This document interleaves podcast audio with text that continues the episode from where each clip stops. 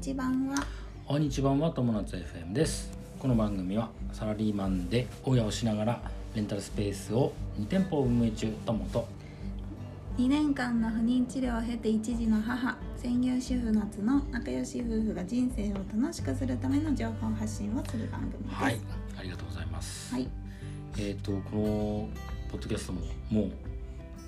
う440回更新ですおーやってみるもんだねそうだねもうすぐ500回ってことだね続けてみるもんですねすごいね今日は不動産の話はいです1000万円を貯める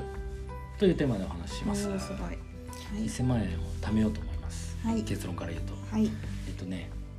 まあ戦略だねえっとこんこれからの戦略なんですけどうんえっとねあの先森さんうん先森さんのちょっといあの記事読んでうんこれからやってる人今やってる人に対してアドバイスみたいな感じでうん記事を見て、まあ、1000万を貯めて RC を RC マンションを買うのがいいと思いますと、おおまあえっと先ほどさんが言うにはまず小さい物件から始めてで、えっと自己資金を1000万貯めてで RC を買うといいいい買ういいと思いますとうんいう話だった段階踏んでってそこうとそうそうねそうだからあの今これから始めようとする人はまず小さい物件を狙うのがいいと思うんうだけど、ん僕まあ一応ちっちゃいもの持ってるから、うんもう RC を狙いに行きたいとなるほいうところですどね、はいでちょっとねその記事を読んでうん自分なりに調べたはいところがあって今日はそれをはいアウトプットしたいと思いますアップアウトプットしたいと思います、でえっとねまあ狙うのは地方の RC ですねマンション地方にある RC のマンション、えーうんうん、で RC ってさあの法定耐用年数が長いですよ、はい15年あるんですよはいそれ知ってるよねはいうんだからまあ、あのーまあ、20年経っててもさうん残り、まあ、35年ぐらいあるわけですよね、そうすると何がいいかっていうとあの銀行融資がうん30年とかで長く出してくれる、なるほど返済期間がね、うんとなると、まあ、月々の返済はあの少なくなるわけですねな返済期間が長いから。うんうん対応年数が長いとそれに合わせて銀行が貸してくれるねそうだね、へあーの貸与年数のをオーバーして銀行を貸してくれるところもあるんだけど、うんまあ、なかなかハードルが高いとうんいうところなんですよ。はいでえっ、とまあ2つやり方があると思っててうんでまあ1つはその RC はのい地方の RC のマンションでもう1つは地方の木造アパートを、あの狙っていくどっちかかなと思っててうんでその耐用年数でいうと木造のアパートとかっていうのはさやっぱ、うんあのもう20年経ってたらあとあの2年しかないわけですよね 2, 2年とかうんまあ、えーまあだからゆ銀行の融資が出ても10年とかさうん短いんですよ、はいそんなそのうするとキャッ返シすュキャッシ金ュ額が多いってこそとうだ返す金額が多いだから家賃収入うんから返済が多く出るから、はい手残りが少なくなっる、てことは、えーお金が貯まるのが遅くなるかうん、うん、そうだね、ら次の物件を買うまでがうん、時間あと返済額がさ返済の割合が大きいとやっがぱそれはそれでリスクじゃない、リスクだね一室抜けて二室二室抜けても持ち出しになっちゃうと、うんいうのはねリスクになっちゃうからでえっ、とまあけ結論としてはその1,000万円を貯めるとはいいうところなんですけど、はいまあ、どっちにしろキャッシュがあればさうんあのねえー、1,000万円っていうキャッシュがあればさ、うんまあ、RC も狙えるし、うんあの木造を狙っていったとしても、まあ、1,000万円の中から例えば500万円出すっていうのだと、まあ、比較的勝負がしやすい、うんねうんえーまあ、RC だとやっぱり、えー金額が高くなるから、うんまあ、多少ねいっあの自己資金が多くなるんだけどでえー RC の例えば RC だと自己資金が1,000万で、まあ、1億いかないぐらい。うん8,000万9,000万とかの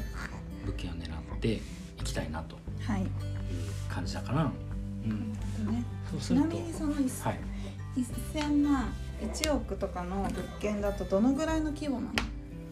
ううーんと RC 年数にもよるし場所にもよると思うんだけどどのぐらいだろうねまあでも何部屋 10, 10もないねうん6部屋とかあなのあの8 RC ってことはうん鉄筋コンクリートとは別鉄筋コンクリートですねうん鉄筋コンクリートううんん、ねですねなんですよはいでまあえっ、と RC あとね RC のね、い、あのいいところっていうのはねあの、まあ、融資が出やすいっていうのはそうなんだけど、はいあのち地銀さんとかでもさこうあの出してくれる可能性があるというかあの RC だとやっぱ評価が高いからうんあの地銀さんとかでも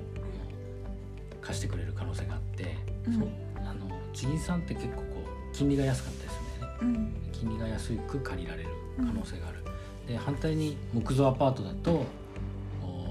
うなんていうのかなじ地場のさうん信用組合とか信用金庫とかうんそういったところにまあ話をしていかないと到底対応年数超えだからさ超えになるとまあその、えー地銀は難しいうん可能性があるなるほどねでそうなるとまああれだよねやっぱ地地元の人じゃないとうん貸してくれないかなとあと金利も高くなるちうん地銀新金だと、うんうんうんっていう感じかなだからやっぱり RC のマンションの方があのしうん長い目で見ていいいいかな、なるほどうんまあ、とりあえずでも買いたいっていう気持ちはもうめちゃくちゃあるから、はいはいどっちも可能性さえあればどっちも行きたいとそうだね狙っていくって狙っていくねということ、はいまあ、あくまでもこれは希望なのではい今現時点のね僕の目標としてね目標として、はいあの考えていることになりますはい1000万円を貯めるって結構これハードだよねそうだねそこにたどり着くまではちょっとどうやって今ね自己資金でいうとどのぐらいだろうなもう絞り絞りに絞って600万ぐらいかなかなぐらいそうだねかなもうちょっとあるかな、まあうんその私のは混ぜちゃいけないのかねどうなのまあマジで大丈夫でしょ妻のだ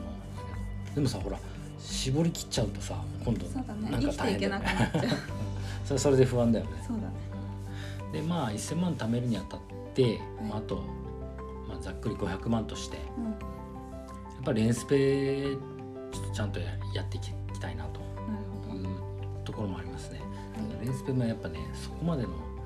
あの利益ドにカンとは来ないドカンとは来ないかからね。うんんそうだねまあレンスペ手間だけもでかかるからさレンスペだけで考えるとまあ年間100万ぐらいにしかならないかなそうだね頑張って。ううんん。まあ、もうちょっといいかな。まあそのぐらいですかね。でえっともう一つあと確定拠出うんこれはもうやめようと思ってボーナスは全て自己資金にストックしようと思いますはい前ほら確定拠出やった方がいいよみたいな話したんだけどもうんうねあの僕の場合はねやらないことにした、なるほどねうん、で投資信託の方がまあ利回りも高いし、うんあの確定拠出年金はねやっぱ60歳まで出せないんだよ現金をうんそうだね出せないから、うんそれが何よりのリスクになるからそうだねあのその分自分で運用するはいまあ、所所得税が出てきちゃうんだけどうん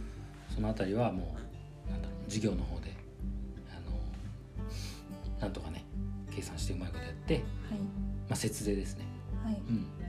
しながらやっていこうかなというところです。そ,、はいそそれやれば、まあ、年間で200ぐらいは貯められるそうかな、うん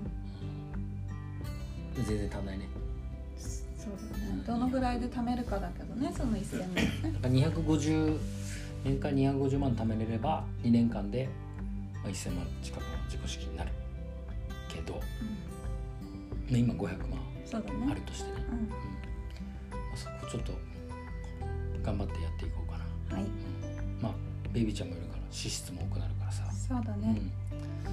まあ、計画通りにいくとは限らないけど、うんまあそういった感じです、大体分かった、うん分かったけどうん、難しいうんすごい大変な道のりだなとは思うけおどおー、ねまあ、そうですね大変ですねうんでもねあの例えばさ1億円の物件でうん利回り10%だとしたら結構な家賃収入なんですよそうだねそのさでその先はねうんもちろんいいなとは思うんだけそうどそうそそうこでたどり着くそこまでだね1,000万がやっぱり結構一番大変なんじゃないかなって思うんう。まあそうですね一どっ番ちかっていうとそのまあある程度自分たちの手元にあれば買えるっていうのはなんとなくわかるじゃん誰でもそれはわかると思うんだ、う手ん元にあれば買えるんだけど、うんその手元がないからみんな買えないわけそうですねだから手元を作るのが間違いない大変だなって思やっったぱさ聞いててさっきの話じゃないけど1000万あってさ1000万払っちゃったらうんそれはそれでリスクじゃそないうだねうん、そこも考えなきゃいけないからねそうですねうん今後ね、まあ、でもなんかもう全て投資信託とか全部かき集めてやればまあなんとかなるんじゃないかなそうだねだからちょっと今年一等買えるかどうかわかんないですくなってきたなそう考えると、うん、まあ目標を変えるっていう意味でね目標を変えるかそうだね、うんうん新しいちょっと戦略を、はいまあ、考えてますはいというところですねはいはい。ってな感じで今日はこんな感じでいいですか。はいということで今日のテーマは、えー不動産1000万円を貯めるというテーマでお話ししました。はい人生が楽しくなる友達 FM 本日も最後までご視聴あありがとうございました。りがとうございましたまたねバイバイ。